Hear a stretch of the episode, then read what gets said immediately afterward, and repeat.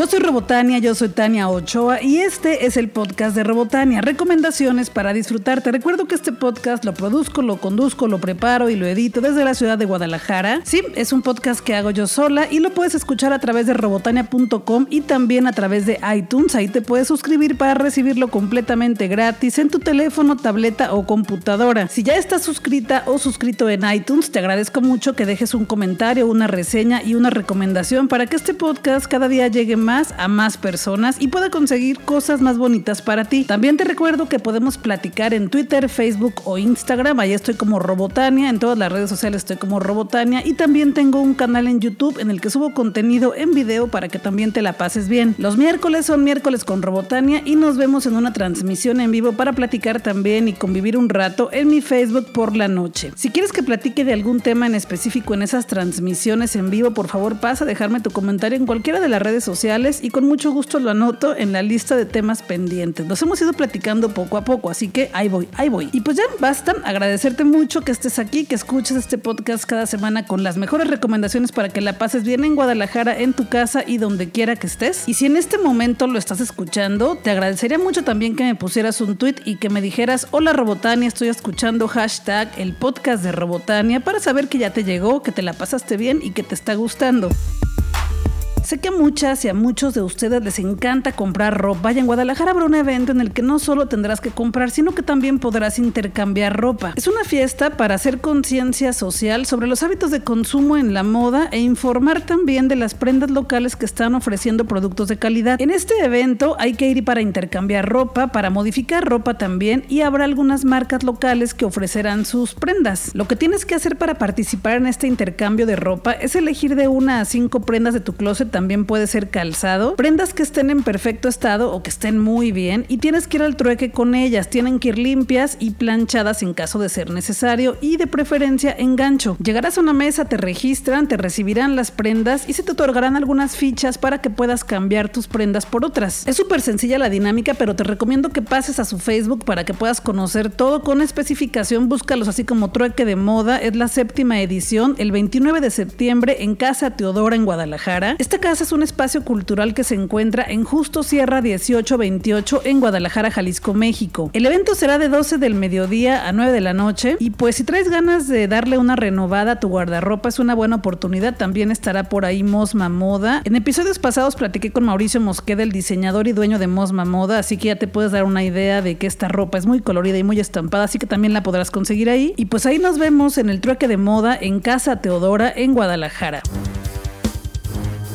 Corazón Films me invitó a la función de prensa de la película Un Pequeño Favor, una película protagonizada por Anna Kendrick y por Blake Lively. Y es una película que me gustó mucho, me la pasé muy bien porque la función fue en sala VIP en Andares y la verdad estuvo muy a gusto ver una película así. Y si es que ya viste el tráiler de esta película, ya tienes una idea de que es una comedia oscura que trata sobre la amistad de dos chicas. Ellas se conocen porque sus hijos van a la escuela juntos y conforme se van conociendo se van dando cuenta que las dos ocultan tremendos secretos. Pero lo más importante importante de la trama sin hacerte ninguna revelación, eso lo puedes ver en el tráiler, es que de repente un día una de ellas le dice a la otra, oye, por favor, puedes recoger a mi niño de la escuela y cuidarlo en tu casa un rato porque estoy aquí muy ocupada en el trabajo. Y le dice, claro, amiga, yo recojo a tu niño. Ella lo recoge, se lo lleva a su casa y la amiga nunca llega por el hijo. Pasan días y días y resulta que está desaparecida. Y como te dije, la película es una comedia oscura porque conforme va avanzando la trama se van revelando más secretos de ambas personas, de las dos chicas, y también se revelan secretos de las parejas de ellas. Un pequeño favor es una película que tiene mucha comedia, pero es un humor un poquito extraño. Es humor negro y la película es un poco arriesgada porque no sigue la estructura normal de una comedia, ya que continuamente te va cambiando lo que tú crees que va a pasar. Tiene giros de tuerca inesperados. Y algo que me gustó mucho fue ver a Anna Kendrick y a Blake Lively en un papel en el que no estamos acostumbradas a verlas. Por lo general han hecho películas más de musicales, comedias más ligeras y aquí es una comedia pero con muchos toques de drama y también de suspenso. Y bueno, hablando de moda y estilo, en esta película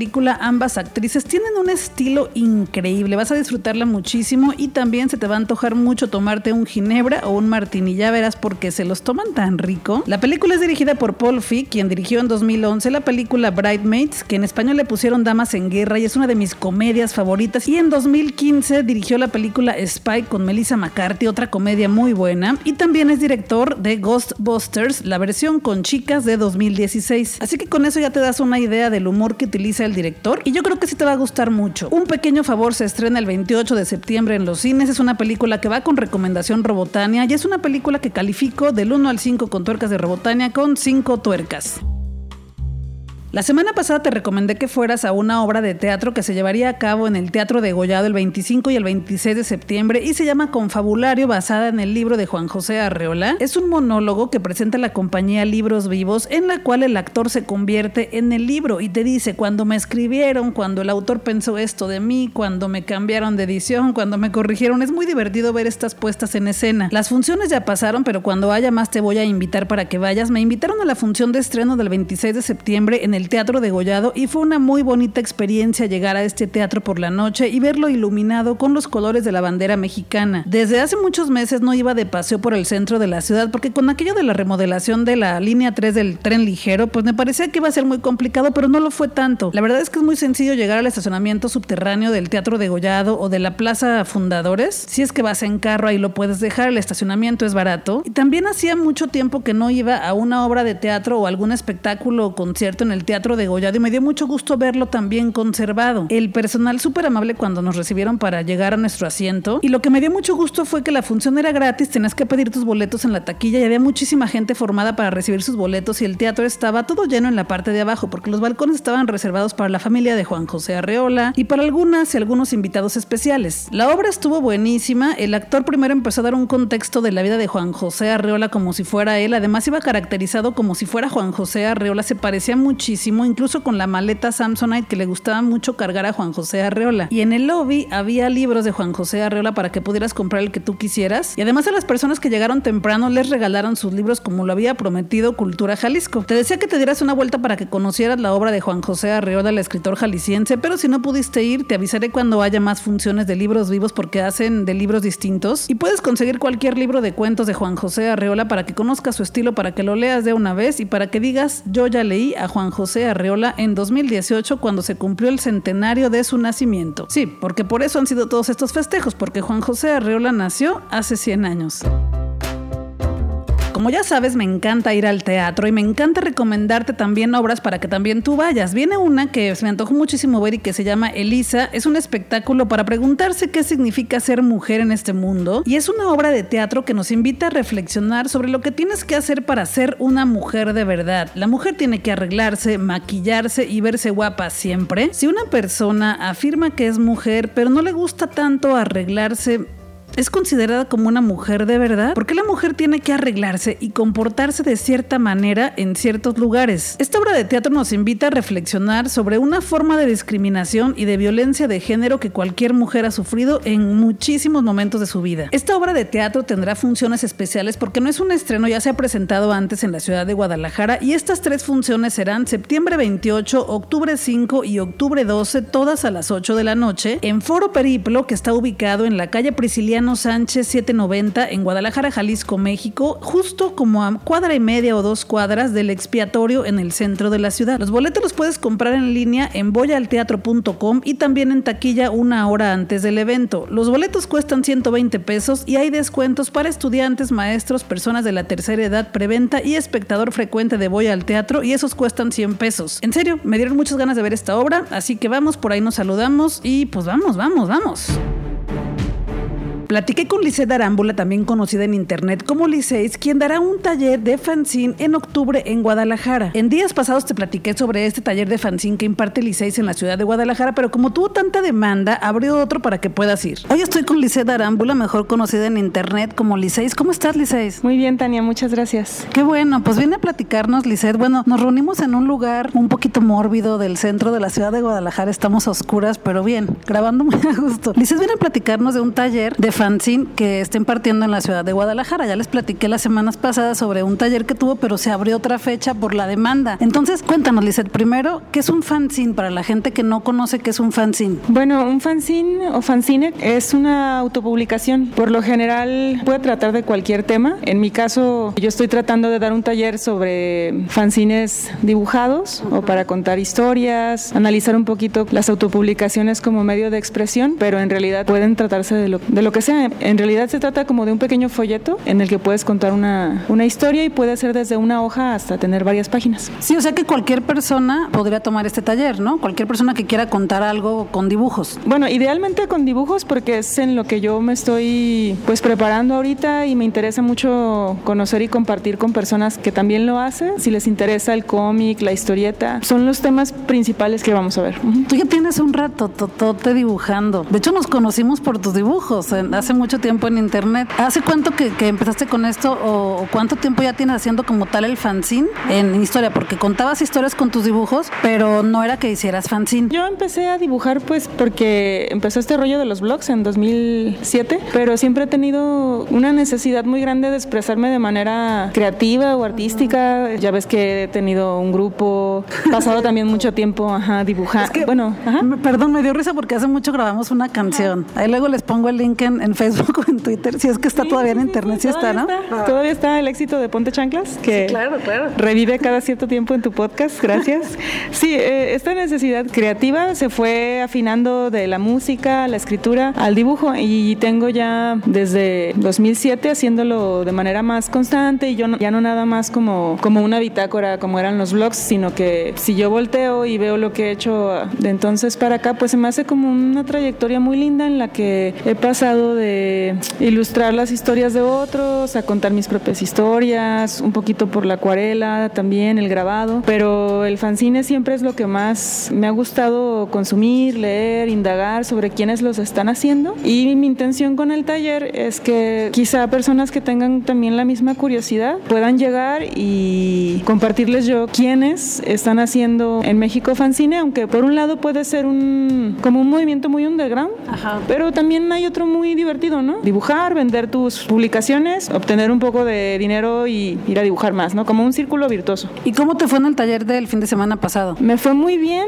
Yo le agradezco mucho a toda la banda que se interesó, bueno, a Casa Pajarito, a Paraíso Perdido que compartieron el evento. Me hubiera gustado mucho que fuéramos más personas, pero el espacio es reducido. Realmente no hubiéramos cabido dibujando cómodamente y también como, pues si el chiste es tallerear, entonces yo quiero ver en qué proyecto está cada quien y qué puedo yo aportar a quien va y busca pues estas herramientas que promuevo, ¿no? De edición, de cómo contar historias, cómo venderlos. Pues en ese sentido me fue muy bien. La gente salió contenta y pues yo más. pues y ya va a haber otro. Es lo que te iba a preguntar. La gente va al taller, tú le enseñas y le platicas sobre los fanzines que existen, algunas herramientas, pero de ahí con qué se van, con un fanzine tal cual o con varios o qué es con lo que sale de ahí la gente. El objetivo así principal es yo compartirles como un muestrario de fanzines impresos y en línea. Después de ese muestrario es como tú qué ves ahí en esos dibujos de ti o tú cómo dirías esas historias. Es decir, como tienes una inquietud por dibujar o escribir. Entonces es como, mira, esto es lo que yo conozco que han hecho. Después sería como una especie de ideario, ¿no? ¿A ti qué te gustaría hacer? El chiste es que el objetivo, que tú salgas de ahí con un fanzine hecho, que sepas cómo hacerlo, con una hoja y tu historia que contar, cómo publicar con un único recurso que es una hoja y tu idea. Con lo que tienes. Con lo que tienes a la mano, ajá. Y eh, la otra es, a mí pues me gusta mucho investigar, leer, me gusta mucho la música, entonces se me ocurría que podía relacionarlo con el punk y decir,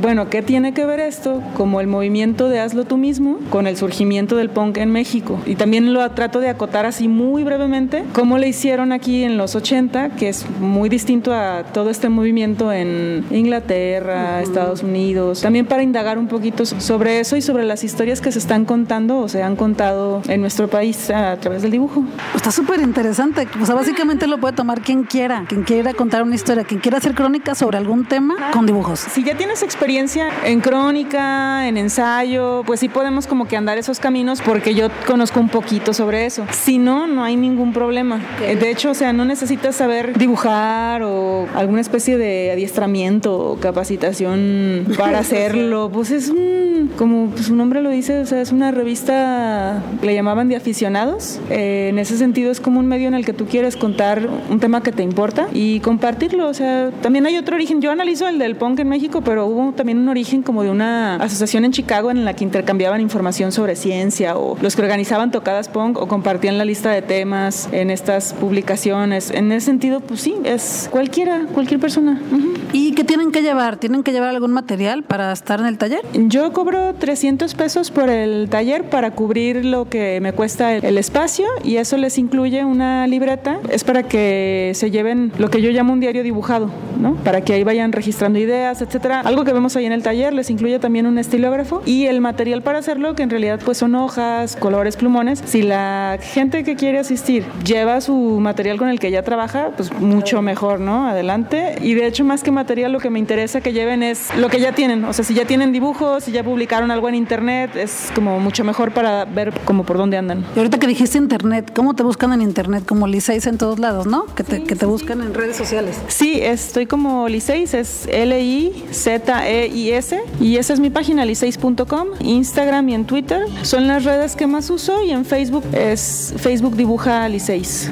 Sí, bueno, este taller va a ser eh, ya pronto, dentro de un par de semanas, sábado 13 de octubre. Sábado 13, ojalá fuera viernes 13 de octubre.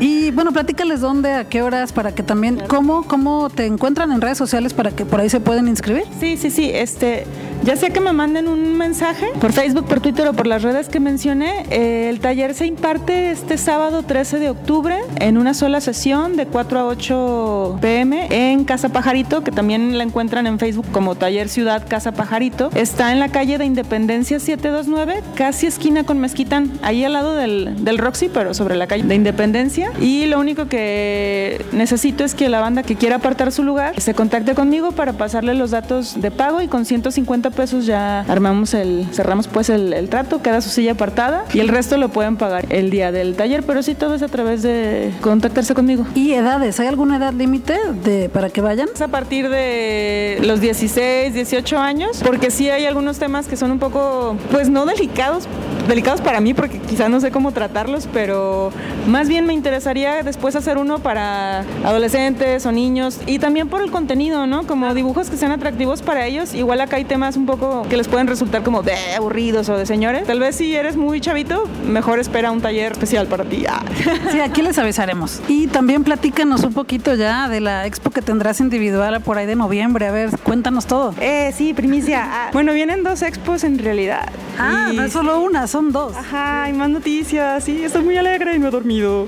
Este, la primera es el 4 de octubre con los Urban Sketchers. De esa te paso información ya detallada próximamente porque va a ser por Mexicalcingo Ok. y es colectiva. Y mi primera expo individual me da mucha ternura, va a ser en Holly Waffles el 17 de noviembre y ya tengo ahí obra que he trabajado. Esa creo que va a rondar un poquito más sobre la acuarela y una historia que empecé a crear, más bien a contar hace como unos dos, tres años, que es muy importante para mí. Y bueno, pues ahí podrán chingarse un wafflecito mientras debrayemos so- sobre esa expo. Los cuadros pues van a estar a la venta, podemos platicar sobre lo que está ahí expuesto, otro trabajo si les interesa algo más de lo que he hecho. Y también voy a estar en la FIL, en el, creo que es un stand que es, que es el de Leemos Comics. Voy a tener ahí a la venta cosas que algunas personas ya conocen que hago, como mis fanzines, mis historietas, pero también un, un librillo por ahí y ah, muchas actividades. Entonces vienen esas tres, ajá, en puerta. Sí, pues de todos modos aquí les voy a estar platicando, pero sigan a Liceis en sus redes sociales para que se enteren de primera mano, ¿no? Pues muchas gracias, Liceis. Ojalá que la gente se anime a ir a este taller de fanzine y les estaremos avisando aquí todo lo demás que estés haciendo acá en Guadalajara para y en la FIL, que falta un rato, pero que ya, ya está casi aquí. Pues gracias, Liceis. No, gracias a ti, Tania. Y si alguien no puede a lo mejor ir al taller, pero le interesa saber como de las dibujadas o de cuándo nos reunimos o mandarme su fanzine, compartirlo, lo que sea, a mí me interesa muchísimo conocerlos también, saber en qué, qué andan y pues sí, échenme ahí un, un tweet o algo. Gracias. Pues gracias. Sigue a Liceis en sus redes sociales y date una vuelta para que conozcas el estilo de dibujo de Liceis y también cómo cuenta las historias. Lisette Arámbula está en Instagram, en Twitter y en Facebook como Liceis. Como cada semana me fui de paseo por las librerías y en esta sección me gusta platicarte de lo que estoy leyendo actualmente, pero también de lo que me encuentro en estos paseos por las librerías para que también tú puedas darte una vuelta, te puedas comprar los ejemplares y podamos platicar de estos libros. Esta semana terminé un libro que disfruté mucho y es una historia basada en la historia clásica de La Sirenita. El libro se llama Matar un reino y es de la autora Alexandra Cristo de Editorial Océano. Me gustó mucho este libro, me la pasé muy bien, está muy bien escrito, pero te voy a platicar un poco más en mi video de YouTube que estoy preparando para que puedas ver todo lo que opino de Matar un Reino de Alexandra Cristo. Lo que es muy importante que sepas, aunque ya te lo he platicado en mis transmisiones en vivo de los miércoles, es que es una historia basada en el clásico de la sirenita de Disney. Pero también es importante que sepas que esta historia clásica de Disney no es original. Esta historia está basada en un cuento de la sirenita que a su vez está basada en una leyenda clásica de la sirenita. Y entonces lo que hizo Disney fue hacer una historia en la que todo termina bien, todo es felicidad, todo es muy bonito, musicales, incluso al final hay un arco iris precioso con el que termina la película. Y en este libro Matar a un Reino, Alexandra Cristo hizo una versión más oscura de lo que es la sirenita. Sé que varias y varios de ustedes ya lo compraron y lo están leyendo porque me lo platicaron a través de Instagram, de Twitter y de Facebook. Y estoy muy contenta de que se lo hayan comprado. Espero que pronto lo terminen para que podamos platicar porque me encantaría que me dejaran sus comentarios en este video que voy a subir a YouTube. Así que dense prisa con su lectura porque en estos días voy a subir este video y me encantaría que lo platiquemos también en una transmisión en vivo en Facebook, pero sobre todo que me dejen comentarios en mi video en mi canal de YouTube. Por lo pronto cuéntame en Twitter en qué página vas, qué te está gustando más de este libro y ya que lo termines me avisas y ya que suba mi video me comentas qué te pareció en los comentarios de YouTube. En el paseo por las librerías de esta semana me encontré un libro muy bonito que me gustó mucho y de hecho me gustan mucho estos libros de compilaciones sobre mujeres importantes en el mundo. Este libro se llama Las niñas son guerreras, 27 rebeldes que cambiaron el mundo. Es escrito por Irene Cívico y Sergio Parra e ilustrado por Nuria Aparicio. Es de editorial Montena, que también es la editorial Me Gusta Leer México. Y me gustó y por eso te platico de él, porque es una compilación de 27 inventoras famosas, agentes secretas, mujeres que hicieron algo importante porque la historia está plagada de niñas guerreras que lograron cosas increíbles, pero que por el hecho de ser mujeres no tuvieron el reconocimiento que se merecían. Y eso se está arreglando en el presente, porque hay varios libros que compilan a mujeres como estas. Y este libro lo que compila son 27 niñas super guerreras con vidas asombrosas. Algunas son muy famosas y algunas otras no han tenido la misma suerte, pero en lo que todas coinciden es que han hecho cosas increíbles por las que se merecen estar en el Olimpo de las diosas. Y además de que vas a conocer a mujeres increíbles, que estoy segura también de que algunas de ellas ya las conoces, las ilustraciones están preciosas. Si vas a la librería, pide un ejemplar de este, Las niñas son guerreras 27 rebeldes que cambiaron el mundo, para que puedas hojearlo y te atrevas a comprarlo para que sea parte de tu biblioteca personal. El prólogo de este libro es de Lidia Cacho, la periodista mexicana, y algunas mujeres que aparecen en este libro son Mary Shelley, la autora de Frankenstein, Agatha Christie, la escritora de novela negra, de quien ya te he recomendado libros en los podcasts más recientes. También viene Frida Kahlo, la pintora mexicana que me gusta mucho, y también viene Simone de Beauvoir, una filósofa y escritora de la que también te he hablado bastante en este podcast y en todas mis redes sociales, de hecho. También está enlistada Audrey Hepburn, que es una diva del cine, Amelia Earhart, que es una chica que era piloto, pilota, ¿cómo se dirá? Piloto, ¿no? Sí, era una mujer piloto. Y bueno, como 25 nombres más, pero también está enlistada en este libro Lady Gaga. Ellas son algunas de las que vienen en este libro que se llama Las niñas son guerreras 27 rebeldes que cambiaron el mundo de Editorial Montena, que también es editorial Me Gusta Leer México. Y de verdad, en cuanto lo veas en las librerías, te lo vas a querer comprar. Está súper bonito y tiene que ser parte de tu colección,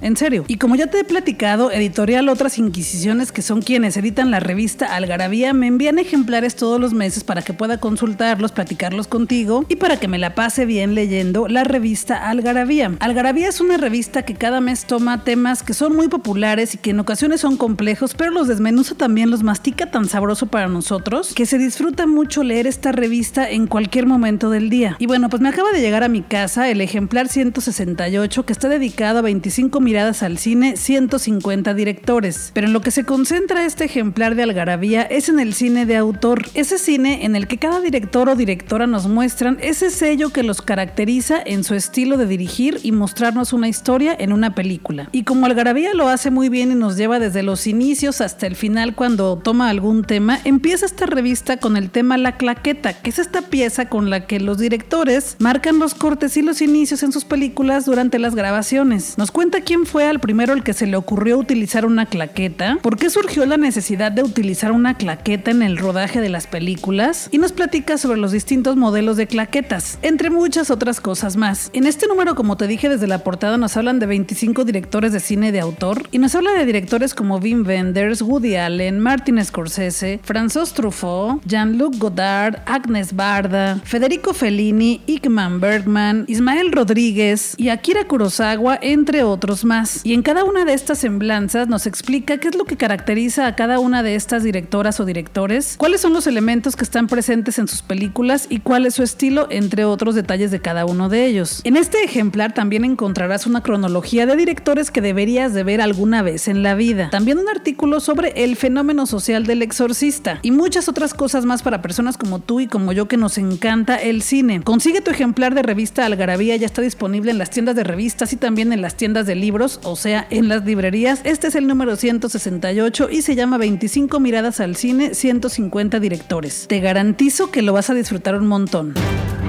El año pasado el mundo entero, pero sobre todo México, enloqueció cuando se estrenó la película Coco de Disney Pixar. Recuerdo que el estreno fue en el Festival Internacional de Cine de Morelia y todas las personas que la vieron por allá nos decían que estaba increíble, que teníamos que verla. Yo lo que pedía era que por favor no me hicieran ningún spoiler, ninguna revelación. Tuvimos que esperar algunos días porque en México se estrenó muchísimo después, bueno, no tanto, pero algunos días que yo sentí que fueron como años. Y es una película que como yo muchísima gente fuimos a verla hasta tres veces al cine porque iba con diferentes personas, con la familia, con los amigos, con la pareja y debo confesarte que en las tres veces que fui al cine a verla, en las tres lloré. Y te platico de Coco, la película, porque regresa al cine, estará en la pantalla grande del 26 de octubre al 1 de noviembre. Así que si tú fuiste una de las personas que no pudieron ver esta película en el cine, que no creo que haya quien no la haya visto en el cine, pero bueno, si tú no la viste en el cine es una buena oportunidad para que la veas. Y si la viste en el cine y te gustó tanto como a mí, aquí está otra oportunidad para que volvamos a verla en el cine, porque ya sabemos que ver las películas en el cine no es lo mismo que verlas en tu casa en Blu-ray o aunque sea un Blu-ray 4K. El cine es una experiencia única, así que Coco regresa a la pantalla grande del 26 de octubre al 1 de noviembre y pues hay que verla, hay que verla otra vez.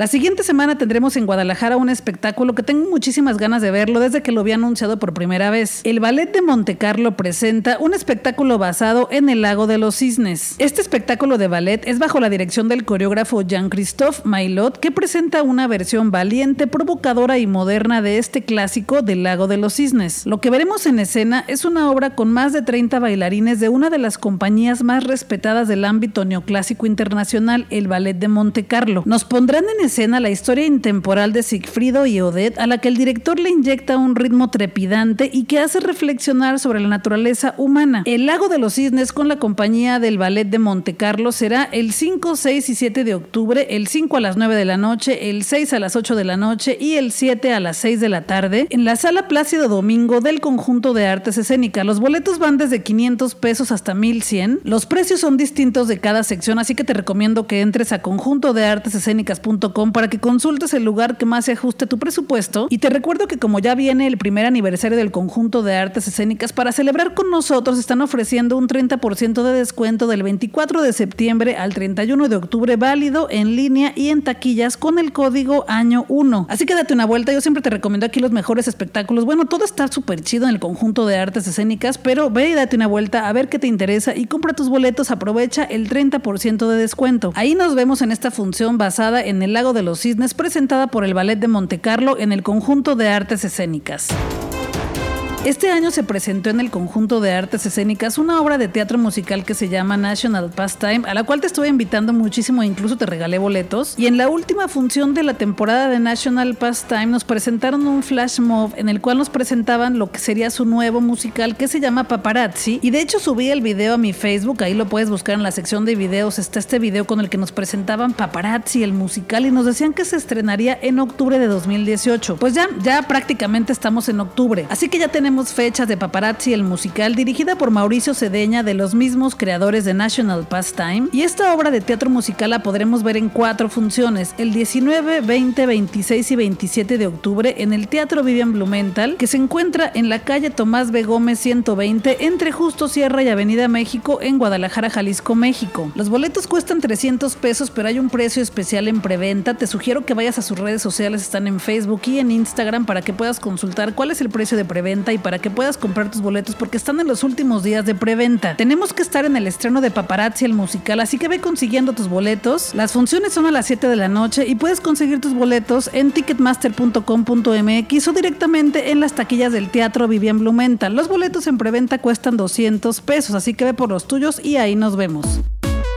El Festival Epicentro de Innovación será del 1 al 6 de octubre en Palco, en Guadalajara, Jalisco, México, y Palco se encuentra en la Avenida Central Guillermo González Camarena 375 en la Colonia Poniente, en Guadalajara, Jalisco, México, o también podría ser Zapopan. En este festival de emprendimiento e innovación hay conferencias, talleres y también hay un concierto de clausura que será el 6 de octubre también en Palco y los boletos ya los estuvieron regalando en sus distintas redes sociales. Te recomiendo que te des un paseo por epicentrofestival.com para que puedas consultar todo el programa de actividades y te puedas inscribir a los talleres o presentaciones o conferencias que te interesen. Habrá charlas y talleres con Amazon, Facebook, Microsoft, Intel y muchísimas otras marcas. También sigue a Epicentro en sus redes sociales Facebook, Twitter e Instagram están como Epicentro y el concierto de cierre será el 6 de octubre en Palco a las 6 de la tarde y el evento de concierto será presentado por Ofelia Pastrana, también conocida en redes sociales como Of Course o la tía Of Course, con quien ya he platicado para mi canal de YouTube y también para este podcast, así que pues ya la conoces. Y podremos escuchar en concierto a Bomba Estéreo, Los Amigos Invisibles, Me Too, Ruido Rosa y Girl Ultra. La entrada es gratis, pero se están distribuyendo los boletos a través de las redes sociales de Epicentro, así que ve y síguelos para que consigas tu boleto. Y como te dije, también visita su sitio web y sus redes sociales para que veas todos los eventos que traen las conferencias, talleres y charlas para que te puedas inscribir, porque todo es con inscripción, pero todo es gratis, para que disfrutes de las charlas, los talleres y los conciertos en Epicentro Guadalajara. Y pues ahí nos vemos en Epicentro, el Festival de Innovación de Guadalajara del 1 al 6 de octubre en Palco. Yo soy Robotania, yo soy Tania Ochoa y te recuerdo que este podcast lo escuchas desde robotania.com, pero que también está disponible en iTunes. Ahí puedes suscribirte para que lo recibas totalmente gratis en tu computadora, teléfono o tableta. Y podemos seguir platicando en redes sociales. Estoy en Twitter, Facebook e Instagram como Robotania y me encantaría que me dijeras qué fue lo que más te gustó de este podcast. Etiquétame en Twitter y utiliza el hashtag el podcast de Robotania y cuéntame qué fue lo que más se te antojó de este episodio, a dónde vas a ir, qué vas a leer, qué vas a comprar y qué fue lo que más te gustó. Y pues ya de una vez, dime qué te gustaría escuchar en el siguiente episodio del podcast de Robotania. Y te recuerdo también que tengo un canal de YouTube en el que subo contenido en video y charlas con Robotania. Suscríbete a mi canal de YouTube, también es Robotania. Y también te recuerdo que los miércoles son miércoles con Robotania y nos vemos en transmisión en vivo por la noche en Facebook. Yo soy Robotania, yo soy Tania Ochoa y este es el podcast de Robotania. Recomendaciones para disfrutar. Gracias por ser parte de esta aventura de libros, cultura y entretenimiento yo estaré aquí la próxima semana con un episodio nuevo para que te la pases bien con tanta recomendación y pues vámonos a disfrutar que la vida es corta y el tiempo se nos está terminando.